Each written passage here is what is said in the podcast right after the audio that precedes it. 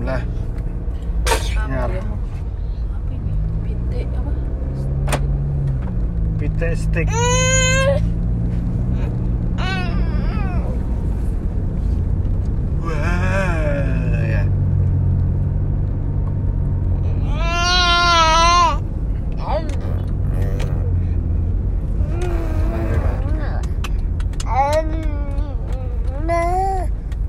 Kemarin pernah kan mau benerin di sini tuh.